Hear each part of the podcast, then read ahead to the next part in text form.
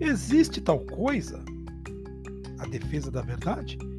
Claro, Paulo, o apóstolo, fala de lutar juntos pela fé e ainda menciona a defesa do evangelho. Além disso, todos os profetas foram defensores da verdade na sua geração. No entanto, o que é defender a verdade? A verdade precisa de defesa?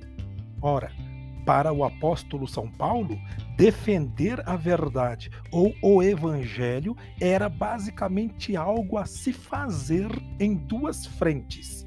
Primeiro, na encarnação coerente dos ensinos do Evangelho de Jesus de Nazaré, conforme recebido dos apóstolos e entregue aos demais sem alterações.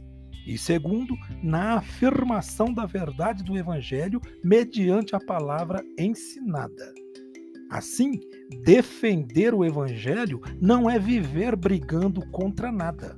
Muito ao contrário, a defesa do Evangelho é, sobretudo, a própria proposta, vivida de modo sincero e prático e com toda a harmonia entre o ensino e a encarnação dele, que é a única forma bíblia, de, bíblica de ortodoxia.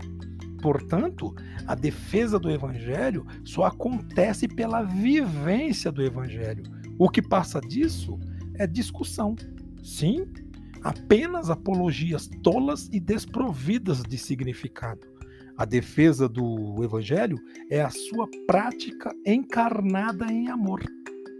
O resto é papo teológico, papo ideológico, papo apologético, entre outros. Mera distração.